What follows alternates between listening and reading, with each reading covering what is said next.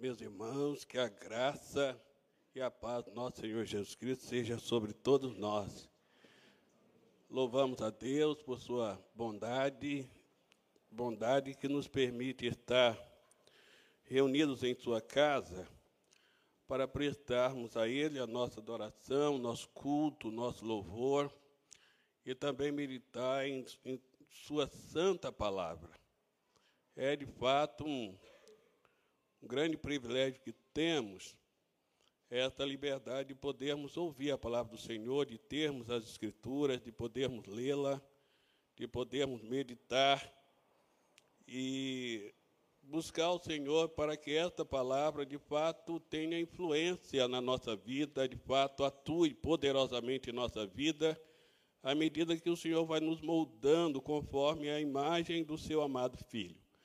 Meus irmãos, nós estamos nesta série, né, acompanhando, ouvindo esta série de exposições na Epístola aos Gálatas.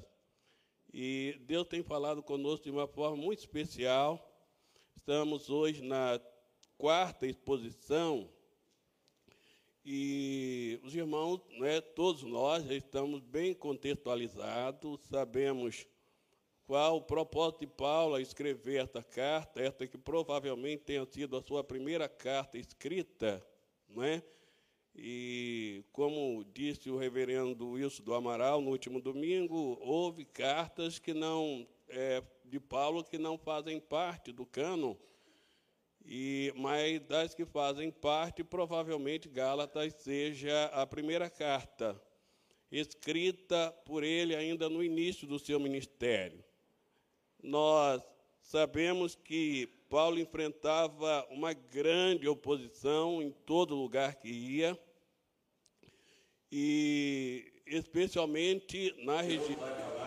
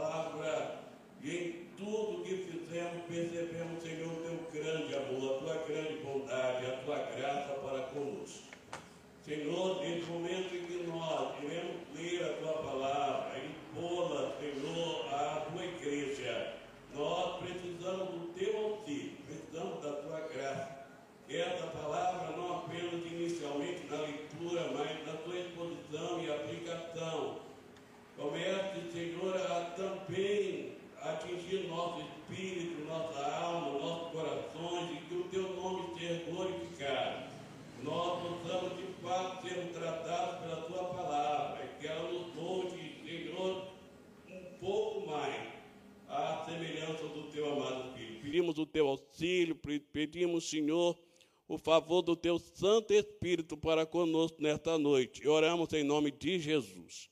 Amém, Senhor. Meus irmãos, então, a leitura desta noite, é, é, o texto está no texto, capítulo 1, do versículo 10 ao versículo 24. Epístola aos Gálatas, capítulo 1, versículos 10 ao 24.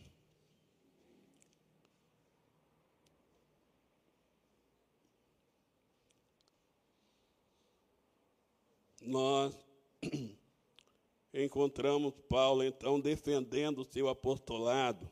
Versículo 10: Porventura, procuro eu agora o favor dos homens ou de Deus? Ou procuro agradar a homens? Se ainda agradasse a homens, não seria servo de Cristo.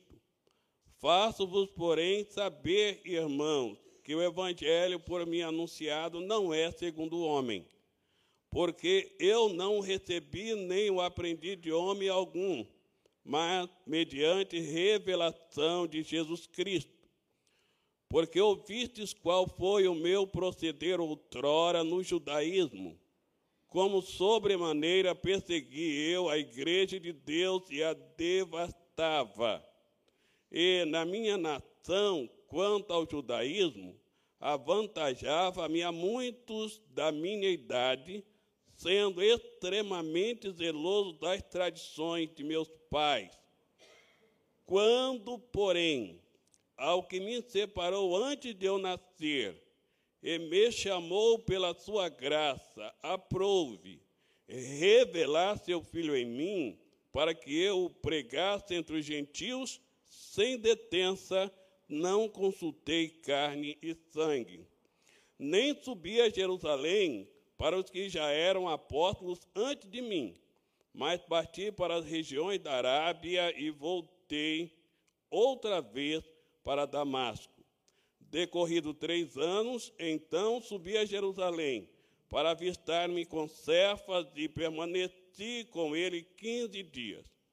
E não vi outro apóstolo, e não vi outro dos apóstolos, senão Tiago, o irmão do Senhor. Ora, acerca do que vos escrevo, eis que diante de Deus testifico que não minto. Depois fui para as regiões da Síria e da Cilícia, e não era conhecido de vista das igrejas da Judéia, que estavam em Cristo. Ouviam somente dizer: aquele que antes nos perseguia, agora prega a fé que outrora procurava destruir e glorificava a Deus a meu respeito. Muito bem, meus irmãos, o apóstolo Paulo, então, ele passa a argumentar em oposição às acusações que ele sofria. E ele está extremamente perplexo porque é, não apenas sofria acusações dos judaizantes, daqueles mestres, especialmente oriundos da seita dos fariseus, que haviam crido no Evangelho, mas não aceitava, não admitia que o Evangelho fosse suficiente, que Cristo fosse suficiente. Teria que ser Cristo e algo mais. Teria que ser o Evangelho, teria que ser a fé e algo mais. Mas a perplexidade de Paulo não está apenas em função de que estes mestres já haviam chegado na região sul da Galácia e já estava perturbando aquelas igrejas. Sua perplexidade é que os membros, os crentes, os irmãos daquelas igrejas estavam aceitando os ensinamentos daqueles falsos mestres e desprezando a Paulo, admitindo o fato de que provavelmente Paulo não fosse de fato um apóstolo do Senhor.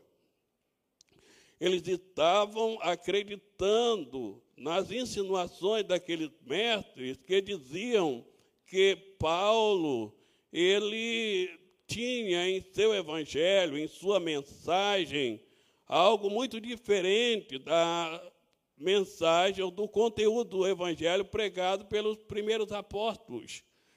E que provavelmente Paulo tenha recebido este conteúdo da sua pregação da parte de alguém, de algum homem, ou como produto de uma invenção da sua própria mente.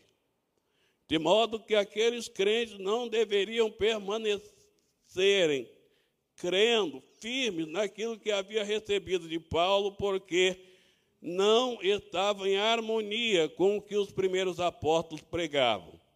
Então, Paulo, de fato, era alguém que estava tentando suavizar a mensagem do Evangelho, facilitar é, a entrada dos gentios na igreja, de modo que não impunha sobre eles nenhuma necessidade de guardar as leis cerimoniais, de praticar a circuncisão e outros elementos que era requerido especialmente pelos fariseus, ainda presos né, aos princípios do Antigo Testamento, que eram apenas sombras, que eram sombras daquilo que viria e que se cumpriu em Cristo Jesus.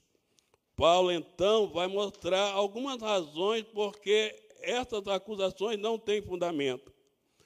Paulo, na sua defesa, não está preocupado com simplesmente com o afastamento dos crentes da sua pessoa. Não é uma atitude egoísta, ele não está com ciúme, ele não está com medo de perder a influência sobre aqueles crentes. Paulo tem consciência que o afastamento daqueles crentes do evangelho pregado por ele, da mensagem que lhes foi transmitida por ele, tinha como consequência o afastamento da graça de Deus do próprio Cristo. Então, a razão por que ele procura estabelecer a sua autoridade apostólica está intimamente relacionada com este risco, com este perigo que os crentes estão é, sofrendo de deixar a graça de Deus e voltar ao legalismo, e voltar à lei, e voltar à perspectiva de uma salvação por mérito, por obra, por aquilo que eles pudessem realizar. Então ele começa afirmando que a verdade por ele pregada, que o seu apostolado não podia ter algo motivado, originado numa motivação egoísta ou na influência de quem quer que seja. Paulo quer deixar isso claro. Não é uma motivação pessoal que o levou a transmitir aquela mensagem às igrejas. E não era por influência de qualquer outro homem que houve nele essa disposição de proclamar aquela mensagem. Então, no versículo 10 a 12, ele diz: Porventura procuro eu agora o favor dos homens ou de Deus? Ou procuro agradar a homem? Se agradasse ainda a homem, não seria servo de Cristo. Então, aqueles que diziam assim, ele de fato está querendo agradar. Ele está dizendo que não é preciso circuncidar, não é preciso guardar as leis cerimoniais, não é preciso ter é, cuidado em guardar dias sagrados, não é preciso se preocupar com questão de dieta, porque ele está querendo facilitar as coisas, ele está querendo agradar, ele está querendo agrupar em torno de si o maior número de pessoas possível. A motivação de Paulo para fazer isso é egoísta, ele quer simplesmente atrair as pessoas para si. Paulo então rebate esta acusação dizendo: não, eu não estou persuadindo a homens, eu não estou procurando agradar a homens, porque se eu quisesse agradar a homens, eu não seria servo de Cristo. Então não é uma motivação qualquer que levou, levou Paulo a fazer isso. Não, é a certeza de que a graça de Deus é suficientemente poderosa para transformar pecadores, sem exigir absolutamente nada dele, senão a fé somente em Cristo Jesus, e mesmo esta fé como dádiva de Deus, como um dom de Deus. Então, não é uma motivação egoísta. Ele continua dizendo que também não recebeu este evangelho, versículo 11: Faço-vos, porém, saber, irmãos, que o evangelho por mim anunciado não é segundo o homem. Nenhum homem pode produzir um evangelho que se opõe ao próprio homem e que o reduz a absolutamente nada, e que diz que ele não tem nada a oferecer, e que diz que todas as suas justiças são como trapos de imundícia, de que Deus não pode se agradar de qualquer obra que esse homem faça. Esse evangelho não é segundo o homem, não está de acordo com a natureza humana. Esse evangelho como disse um homem de Deus, piedoso, só pode ser de Deus, só pode ter origem em Deus, porque nenhum homem produziria algo tão ofensivo a ele próprio. Nós que estamos acostumados a sempre ouvir mensagens que dizem: acredite em você, você tem potencial, você é capaz. Deus te ama por causa do grande valor que você tem em si mesmo. Quando vemos o Evangelho dizer a graça é que lhe alcança e lhe traz ao Senhor.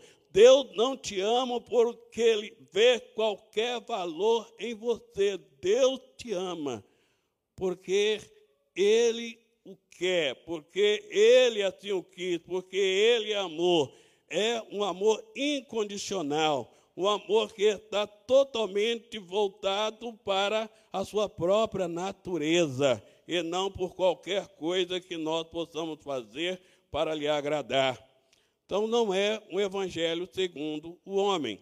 E por último, nessa consideração, ele diz: porque eu não o recebi, nem o aprendi de homem algum, mas mediante revelação de Jesus Cristo.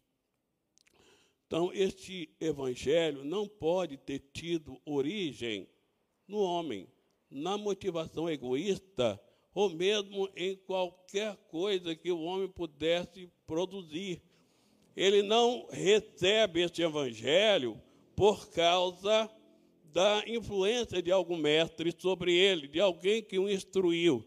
Ele o recebe por revelação de Jesus Cristo. Meus irmãos, nós podemos aplicar, considerar esse primeiro ponto, sob a seguinte perspectiva: ninguém que está aqui, ninguém que conheceu o Evangelho, o conheceu por sua própria capacidade, por sua inteligência, conheceu porque a Deus aprove revelar o Evangelho, levar você a compreender este Evangelho. Nós temos como exemplo a confissão de Pedro, quando o Senhor, chegando às partes de Cesareia de Filipe, reuniu seus discípulos e lhes perguntou: Quem dizem os homens ser o filho do homem? E eles passam a dizer: Olha, a multidão está confusa em relação a quem o Senhor seja. Uns dizem que tu és Elias, outros Jeremias, outros dizem que tu és um dos profetas. E o Senhor pergunta a ele: vocês, quem dizeis que eu sou? O texto diz que Pedro, tomando a palavra, diz: Senhor, tu és o Cristo, o Filho do Deus vivo. E o Senhor lhe responde, dizendo: Bem-aventurado és tu, Simão, porque não foi carne e sangue que te revelaram essas coisas, mas o meu Pai que está nos céus. Então o Senhor diz: a compreensão que você teve a meu respeito, não pode ser produzida por influência humana. O que você compreendeu a meu respeito não pode ser arquitetado pela engenhosidade do intelecto humano. É necessário uma ação sobrenatural, é necessário que o Senhor haja, é necessário que o Senhor nos abra os olhos. A verdade em relação a nós é que estávamos mortos em delitos e pecados mas o Senhor nos deu vida. Então, não é uma realidade apenas para Paulo. Ele está defendendo o seu apostolado e dizendo que o evangelho que ele prega não poderia ter sido produzido por motivação egoísta de quem quer que seja ou dele próprio, nem poderia ser produzido pela influência de homem, seja ele quem for, nem um mestre, mas apenas pela revelação de Jesus Cristo. Paulo diz que o Deus que disse que das trevas resplandeça a luz, é este o mesmo Deus que fez com que a luz do Evangelho resplandecesse em nossos corações. Então, é uma obra de Deus. E nesse ponto, Paulo está deixando bem claro: foi por uma revelação de Jesus Cristo. O segundo ponto, a segunda argumentação que ele usa para defender o seu apostolado é afirmar que o seu passado prova que ele não tinha capacidade para inventar o Evangelho. Ele não tinha condições, nem nenhuma motivação para criar uma coisa dessa. O seu passado depõe contra ele. E ele começa a afirmar no versículo 13: Porque ouviste qual foi o meu proceder outrora no judaísmo como sobremaneira perseguia eu a igreja de Deus e a devastava. Então, Paulo está dizendo que, na verdade, ele era um inimigo do Evangelho. Ele se opunha ao Evangelho. Ele não poderia produzir algo dessa forma, como ele sofria acusações, porque, de fato, se dependesse dele, ele ainda estava perseguindo o Evangelho ele ainda estava de uma forma mais, de uma forma extremamente violenta, perseguindo o Evangelho. Então, o primeiro ponto é este: este Evangelho, o meu apostolado, não poderia ter origem em mim mesmo, porque eu era adversário dele.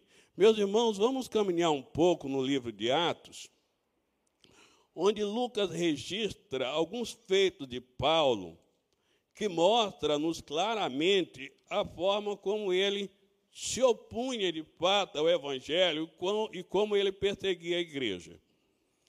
Nós lemos é, no capítulo 7, versículo 58, quando do apedrejamento de Estevão, quando Estevão é apedrejado, versículo 57 e 58 diz: Eles, porém, clamando em alta voz, taparam os ouvidos e, unânimes, arremeteram contra ele, apedrejaram a Estevão.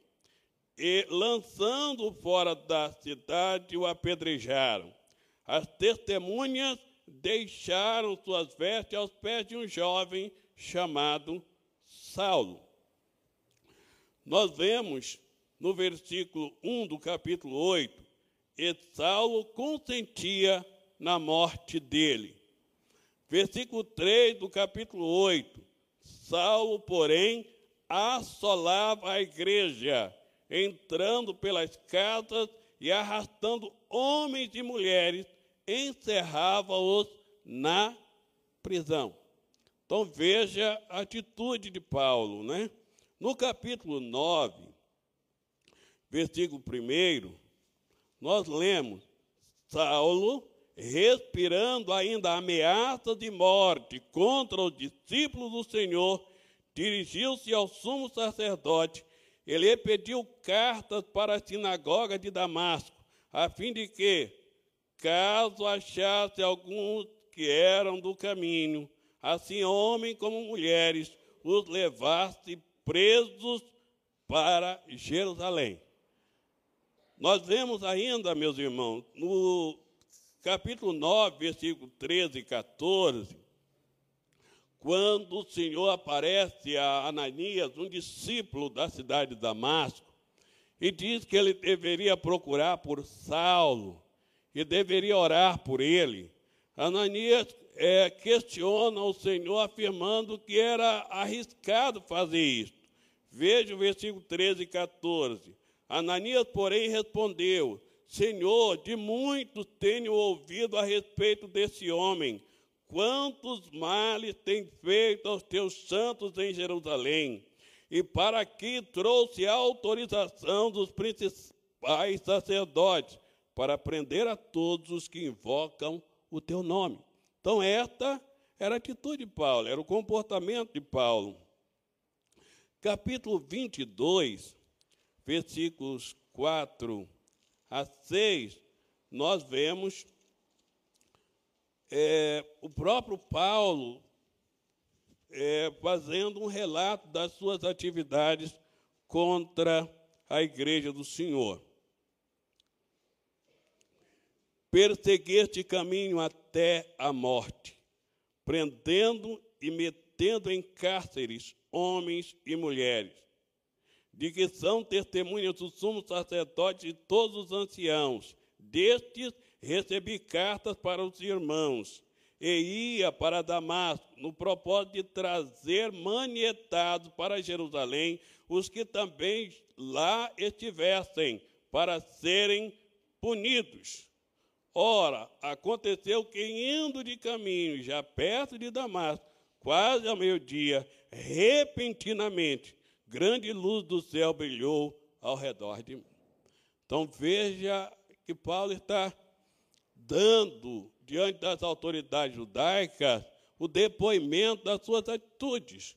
Nós vemos ainda, meus irmãos, ele falando e testemunhando, e certamente aqui ele admite, que a morte de Estevão teve uma grande influência sobre ele, ainda no capítulo 22, versículo 19, quando ele, é, tendo voltado a Jerusalém, pretendia pregar em Jerusalém, e o Senhor lhe apareceu e disse: Não, Paulo, não pregue aqui, vá embora. Ele questionou com o Senhor, dizendo: o fato deles saberem quem eu era e quem eu sou agora vai auxiliar na pregação. E, Paulo, e o Senhor disse: Não, Paulo.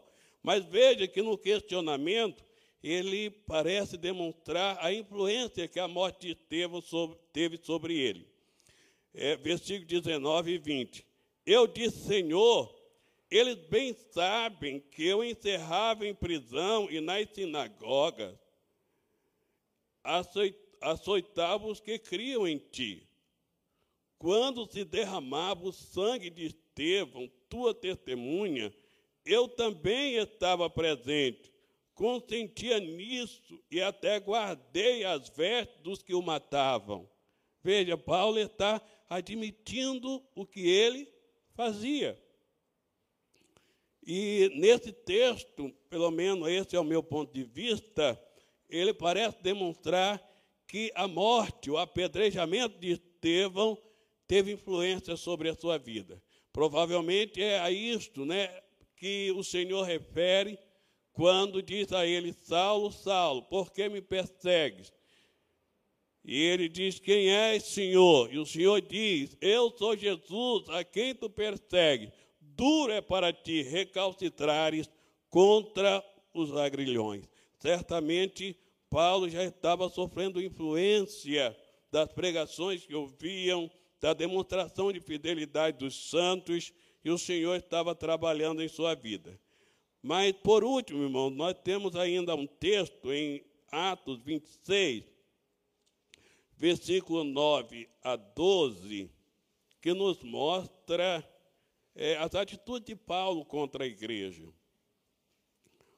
Na verdade, a mim me parecia que muitas coisas devia eu praticar contra o nome de Jesus, o Nazareno. E assim procedi em Jerusalém. Havendo eu recebido a autorização dos principais sacerdotes, encerrei muitos dos santos nas prisões. E contra estes davam meu voto quando os matavam. Muitas vezes os castiguei por todas as sinagogas obrigando-os até a blasfemar, e demasiadamente enfurecido contra eles, mesmo por cidades estranhas, os perseguia. Veja, meus irmãos, que o apóstolo Paulo chega ao ponto de admitir que até obrigava alguns cristãos a blasfemarem. E agora ele usa essa argumentação diante dos Gálatas, em sua carta aos Gálatas, como que perguntando qual a possibilidade de um homem nestas condições, um perseguidor nestas condições, vir a pregar o evangelho por sua própria conta, né?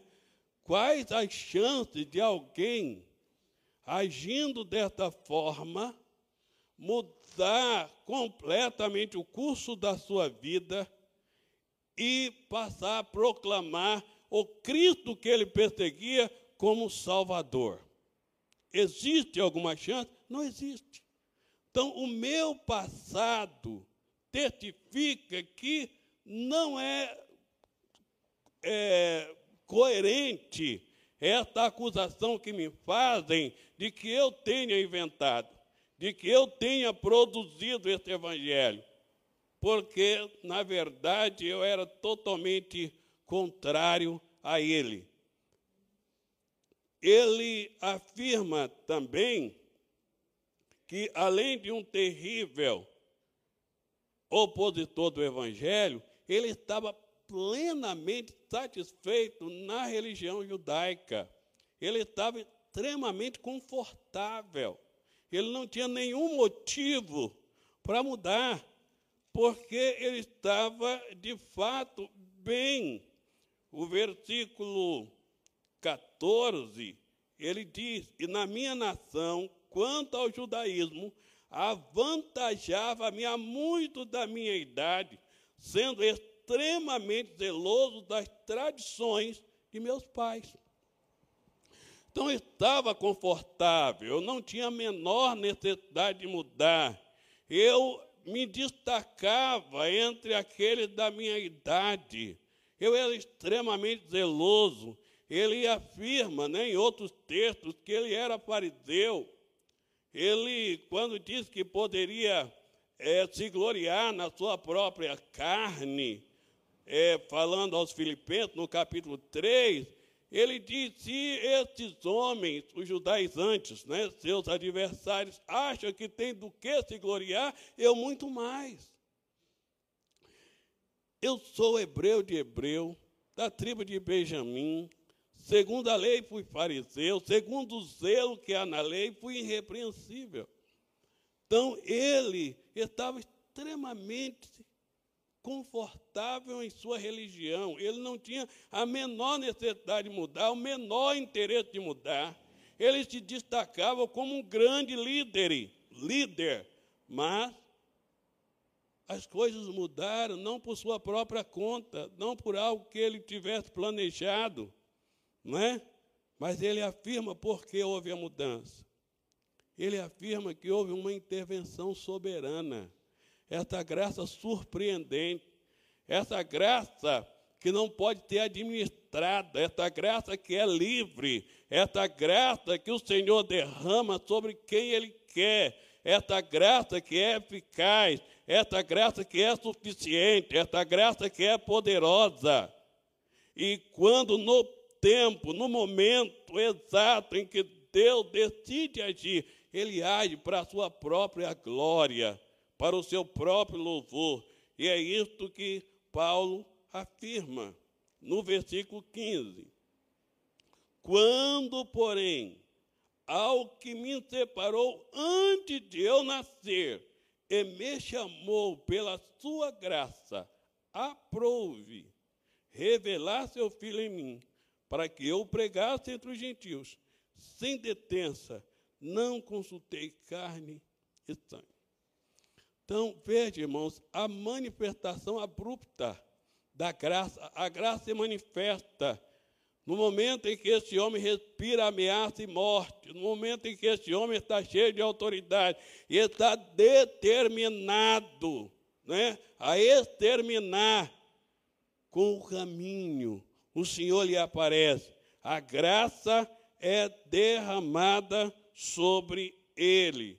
E então ele é completamente, totalmente transformado. Mas veja a maneira que ele coloca esta realidade. Quando, porém, ao que separou, me separou antes de eu nascer. Então, no tempo, Deus realizou aquilo que já havia sido definido na eternidade.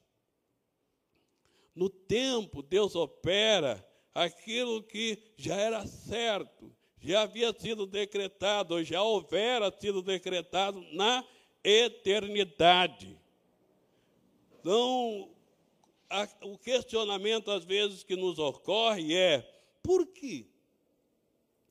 Se o Senhor o escolheu ainda antes dele nascer, por que permitiu que tanta atrocidade ele fizesse? Por que permitiu que ele agisse tão violentamente contra a igreja? Por que, que o Senhor o deixou livre em suas ações? É porque o Senhor tem um propósito bem definido e que não podemos questioná-lo ou exigir dele explicação. Toda essa experiência de Paulo, toda essa vivência na sua perseguição à igreja, Deus usaria para a sua glória e para moldar alguém que não conhecia obstáculo para proclamar o nome do Senhor, para anunciar a salvação graciosa em Cristo Jesus. Quando Ananias temeu por sua vida, ao ouvir do Senhor a ordem para ir até Damasco, até a rua direita, e encontrar-se com Saulo, a resposta do Senhor é: não temas, porque este é para mim um vaso escolhido, um instrumento escolhido. E eu também lhe mostrarei o quanto há de padecer por causa do meu nome. Então é graça, não é nada que Paulo tenha feito, pudesse produzir, pudesse realizar. Não é o pecador que vem, é o Senhor que vai até ele. A realidade é que é uma obra soberana e graciosa. A realidade é que a graça de Deus é surpreendente. Nós poderíamos dizer não sobre este não, mas a graça do Senhor é livre. Jonas, ele quis administrar a graça de Deus, ele quis determinar sobre quem a graça de Deus deveria cair. Ele não admitia que a graça caísse sobre Nínive, não é? Sobre Nínive, não. Quando o Senhor disse para ele: Levanta-te, vai à cidade de Nínive e clama contra ela a pregação que eu te dei. Ele imediatamente resolve fugir. Ele vai ao porto de Jope, ele compra uma passagem, ele vai para o navio e ele ruma a Tarso, um destino totalmente oposto do enviado pelo Senhor. E depois que o Senhor age nas circunstâncias e finalmente ele vai, e a graça de Deus se manifesta em Nínive, e a cidade se arrepende e se humilha, e é perdoada pelo Senhor, e ele fica extremamente revoltado. E o Senhor começa a tratar com ele, e ele diz ao Senhor: Foi por isso que eu fugi. Eu fugi por essa razão aí, ó, por causa dessa situação aí. Eu fugi porque eu sabia que tu és Deus clemente. Eu sabia que tu és Deus misericordioso. Eu sabia que havia uma grande possibilidade do Senhor perdoar esse povo. Então, por isso eu me preveni fugindo para Tarsis. Não é? Então, ele queria administrar a graça de Deus. Ainda hoje há pessoas que querem administrar a graça de Deus e determinar sobre quem ela deve cair. Mas, meus irmãos, a graça de Deus é surpreendente porque ela alcança os pecadores mais vis, aqueles pelos quais ninguém tem qualquer expectativa ou esperança. mas ela vem, ela muda, ela transforma. E Paulo está argumentando, dizendo: seria impossível que alguém como eu pudesse, de repente, de uma noite para o dia, de um momento para o outro, mudar o curso da vida e agir totalmente oposto ao que eu estava agindo. Isso só foi possível porque houve um momento que aprove a Deus agir. Aprove a Deus derramar a sua graça. Aprove a Deus, segundo o seu beneplácito, segundo a sua vontade, segundo o seu querer, segundo a sua decisão agir em relação à minha vida e mudar-me completamente. Louvado seja o nome do Senhor. Quando, porém, ao que me separou antes de eu nascer e me chamou pela sua graça, nenhum mérito, nenhuma condição. Ele agiu. A graça estava agindo, graciosamente eleito, ainda na eternidade, graciosamente preservado, ainda que na rebeldia e numa oposição violenta à igreja, e graciosamente atingido quando o Senhor decidiu fazê-lo e chamá-lo para si meus irmãos, nós não podemos admitir qualquer mensagem que atribua a decisão pela salvação ao homem. Nós não podemos aceitar qualquer mensagem que atribua o homem o primeiro passo, a decisão, não é que tudo depende do homem. Se ele não der o, o primeiro passo, o Senhor nada pode fazer por ele. Nós temos que nos opor a qualquer mensagem que diminua a realidade da graça de Deus. Graça é favor imerecido e gratuito. Graça é uma ação livre da bondade de Deus. Na pastoral de hoje me chamou a atenção, meus irmãos, algumas é, citações feitas pelo reverendo Luiz Roberto, não sei se vocês é, viram, mas há uma citação aqui do reverendo Hernandes Lopes, onde nós lemos: a graça de Deus é um favor concedido a pecadores indignos. Deus não nos amou, escolheu, chamou e justificou por causa dos nossos méritos, mas apesar dos nossos deméritos. A causa da nossa salvação não está no homem, mas em Deus não está no mérito do homem, mas na graça de Deus. Não está naquilo que fazemos para Deus, mas no que Deus fez por nós. Deus não nos amou porque éramos receptivos ao seu amor, mas amou-nos quando éramos fracos, ímpios, pecadores e inimigos.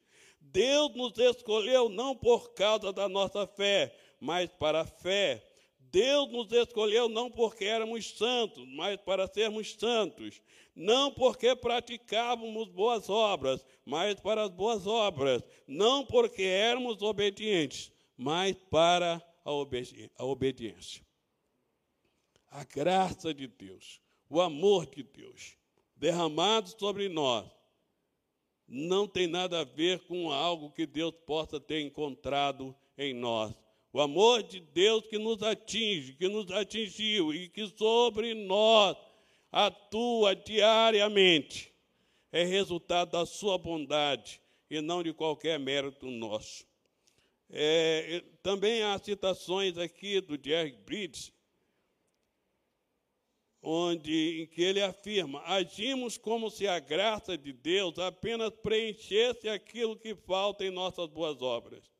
Cremos que as bênçãos divinas são obtidas, ao menos em parte, por nossa obediência em nossas disciplinas espirituais. Sabemos que somos salvos pela graça, mas achamos que precisamos viver pelo suor do nosso espírito. Então, isso é muito sério. É graça e graça somente. Não é graça e mais alguma coisa que nós façamos. Não é uma combinação de graça e mérito, de graça e obra. Não é graça somente. E, finalmente, há uma citação de Samuel Storm, onde ele afirma: a graça deixa de ser graça se Deus for compelido a, outorgá-la em presença do mérito humano. A graça deixa de ser graça se Deus for compelido a retirá-la em presença do demérito humano. Graça é tratar alguém sem a mínima menção de merecimento, qualquer que seja, mas exclusivamente de acordo com a infinita bondade e com o soberano propósito de Deus. Então, isto é graça, isto é o que o Senhor é, fez, e é isso que Paulo está usando como argumentação para defender o seu apostolado. Eu sou apóstolo, porque Deus o quis, porque a graça de Deus se derramou sobre mim. Eu sou apóstolo porque a graça de forma surpreendente me alcançou. Então a graça soberana é a razão do meu apostolado. E nós podemos dizer que a graça soberana, a graça livre, a surpreendente graça de Deus é a razão pela qual nós estamos aqui nesta noite. É a razão pela qual nós fomos atraídos ao Senhor, é a razão pela qual nós o servimos e o adoramos. Tão somente por causa desta graça. Nós vemos que ele continua a sua argumentação é, dizendo que ele, em função dessa chamada tão poderosa, não tinha nenhuma razão para buscar o homem, para procurar o homem, porque foi uma chamada específica, foi um encontro específico e o Senhor se revelou a ele. E esta graça se manifestou não apenas o atraindo a Cristo, mas o atraindo para ser usado por Cristo para pregação aos gentios. Nós vemos que quando ele dá o seu testemunho, não me recordo bem, mas provavelmente diante do rei Agripa, ele diz que no caminho de Damasco, quando o Senhor lhe apareceu e ordenou que ele fosse até entrasse na cidade e lá lhe seria dito o que ele deveria fazer, o Senhor disse a ele que apareceria outras vezes a ele. E de fato o Senhor apareceu muitas vezes a Paulo. Nós vemos quando ele estava preso em Cesareia, o Senhor lhe apareceu. Quando ele estava temeroso em Corinto, o Senhor lhe apareceu e disse: Paulo, levanta, fala e não te cales, porque grande povo tenho nesta cidade, ninguém lançará mão contra ti para te fazer mal algum. Então o Senhor lhe apareceu muitas vezes diante desta realidade ele não tinha nenhuma necessidade de procurar homens para poder checar se a mensagem, se o conteúdo, se as verdades do Evangelho que ele havia recebido do Senhor procedia ou não. Então ele diz: quando isso aconteceu e o Senhor o chamou para pregar aos gentios, ele não consultou carne nem sangue, e nem subiu a Jerusalém para os que já eram apóstolos antes dele ele diz: Nem subi a Jerusalém para os que já eram apóstolos antes de mim, mas parti para as regiões da Arábia e voltei outra vez para Damasco. Isso aqui não é desprezo aos apóstolos. Isso aqui não é ele desconsiderando os apóstolos. Ele não está comparando os apóstolos com outros homens. Ele está comparando os apóstolos com o Senhor. Então, nem os apóstolos podem ficar aborrecidos. Não Sabe pode vai ficar aborrecido? Ah, Paulo recebeu uma revelação do Senhor, o Senhor falou com ele, o Senhor lhe entregou o evangelho e ele não veio checar nada com a gente. Ele não veio conferir nada conosco aqui para ver se procedia ou não. Quer dizer, tem cabimento? Não tem. Ele não tem necessidade disso, né? Porque ele recebeu do próprio Senhor. Ele recebeu de primeira mão. E então ele vai para as regiões da Arábia. Alguns acreditam que ele tenha ido para o Sinai. Eu prefiro não afirmar isso com convicção, porque, não sei, parece dar ao Sinai um certo poder ou alguma coisa assim, mas ah, nós sabemos que o Sinai fica nessa região. Mas o fato é que ele, então, é, atribuiu totalmente à graça de Deus o seu apostolado. Mas ele mostra também àquela igreja que, apesar de não ter consultado os que já eram apóstolos, ele não exerceu seu apostolado de forma independente e isolada. No versículo 18 a 20, ele diz: Decorrido três anos, então, subi a Jerusalém para avistar-me com Cefas e permaneci com ele quinze dias. E não vi outro dos apóstolos, senão Tiago, o irmão do Senhor. Ora, acerca do que vos escrevo, eis que diante de Deus testifico que não minto.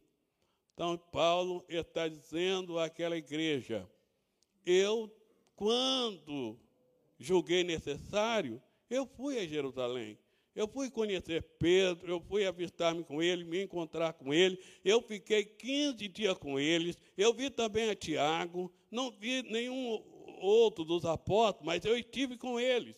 Ele está querendo dizer, eles não acrescentaram nada, eles não alteraram nada na minha mensagem, eles não fizeram nenhuma correção, eles entenderam que o evangelho que prego é o evangelho da graça de Deus, é o mesmo evangelho que eles pregavam. Eles, com uma peculiaridade, que era um ministério voltado aos judeus, mas entenderam que o Senhor me havia enviado aos gentios. Então, Paulo está dizendo que além de não ter recebido o apostolado por influência humana ou motivação humana, além de não haver nenhuma possibilidade dele produzir aquele evangelho, pelo fato de ter sido inimigo do evangelho ao longo de sua vida, além do evangelho dado a ele ter sido dado por causa de uma intervenção soberana e livre da graça de Deus este evangelho não era diferente. Quando julgou necessário, ele esteve com Pedro. E nenhuma correção foi feita, né? Ele não exerceu seu ministério de forma independente e isolada.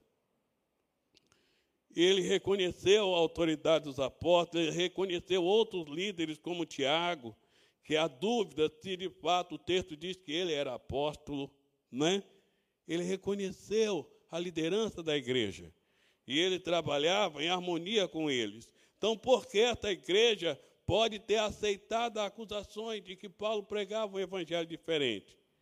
Finalmente, irmãos, ele argumenta que o seu apostolado tornou-se para outras igrejas um motivo de adoração, de gratidão ao Senhor. Na verdade, é como se ele estivesse dizendo: as igrejas da Judéia consideravam o meu apostolado como um troféu da graça de Deus. Veja os versículos 21 a 24. Depois fui para as regiões da Síria e da Cilícia.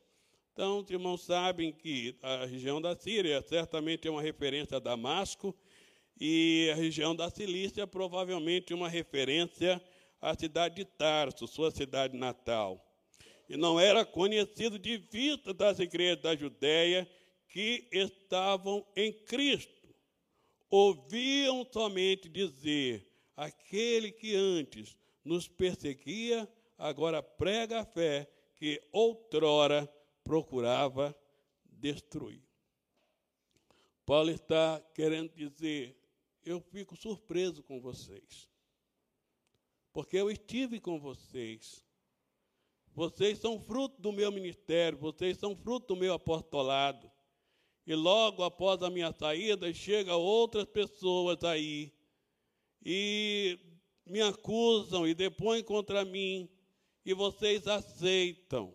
Enquanto igrejas que não me conheciam de vista, que não me viram pessoalmente, apenas ouviam dizer: aquele que nos, que nos perseguia agora anuncia a fé, e fé aqui é o conjunto das verdades do Evangelho, é o próprio Evangelho, que outrora procurava destruir e glorificava a Deus a meu respeito. Eles que não me viram, não me conheceram, apenas ouviam falar da transformação que Deus operou na minha vida, glorificavam a Deus a meu respeito.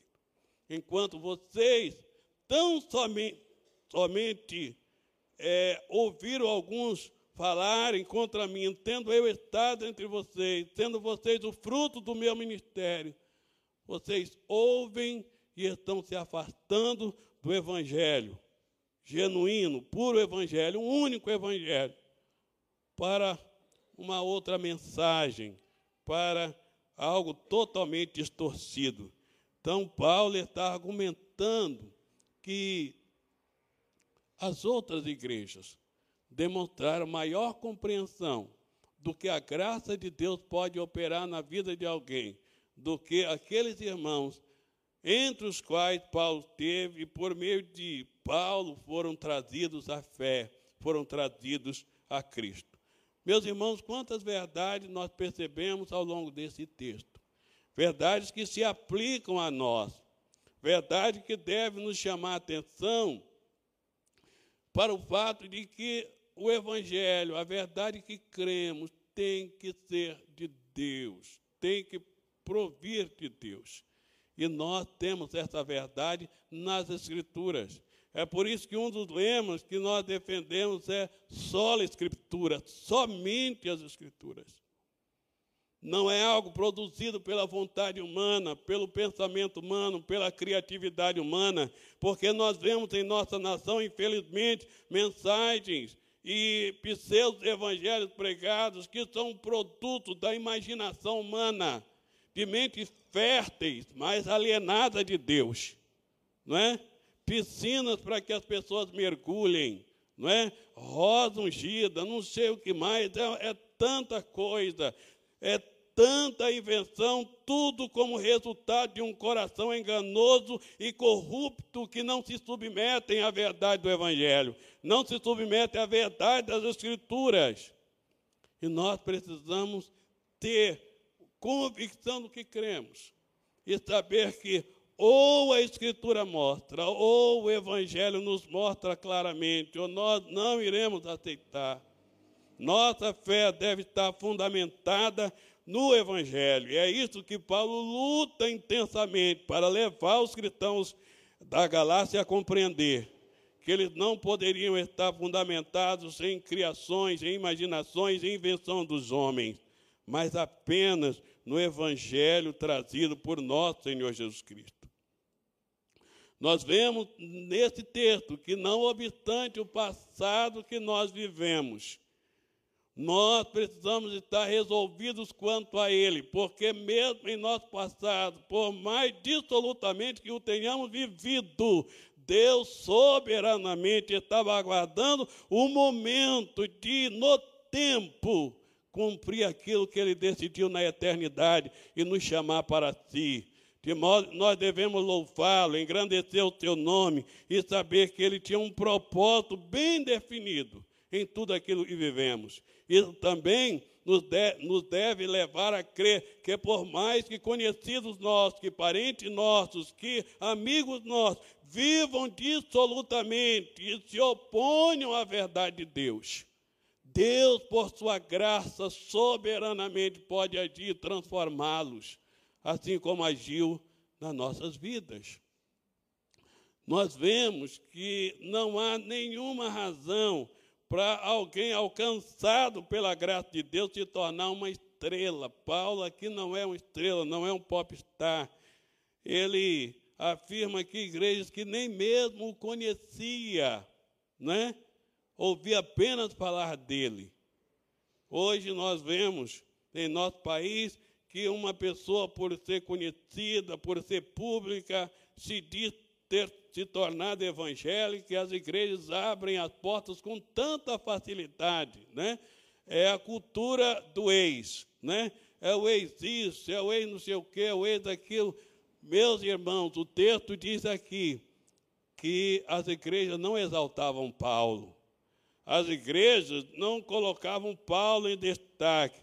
mas eles glorificavam a Deus pelo que Deus havia realizado na vida de Paulo. Então, a Deus toda glória, a Deus toda honra, a Deus todo louvor. Nós devemos amar nossos líderes, nós devemos orar por eles, mas nós devemos saber que eles são apenas instrumentos na mão do Senhor, instrumentos na mão do Redentor. O Senhor age através de suas vidas, moldando moldando a nossa vida, através da pregação, através dos cuidados pastorais. Né? E é em Cristo que está toda a nossa segurança, toda a nossa confiança. Então, é, reivindicar a autoridade do seu apostolado era algo muito sério. E Paulo faz isso com todas essas argumentações, mostrando àquela igreja a necessidade deles permanecerem firmados no, no verdadeiro Evangelho. Esta é a minha oração, este é o desejo da minha alma.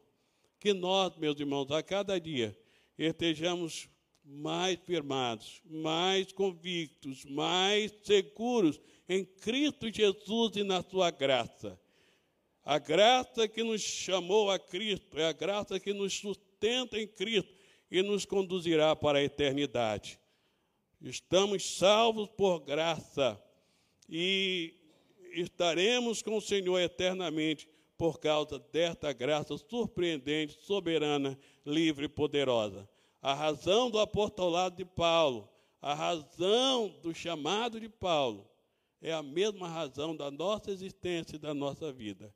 A graça de Deus, graça surpreendente e poderosa. Amém, meus irmãos?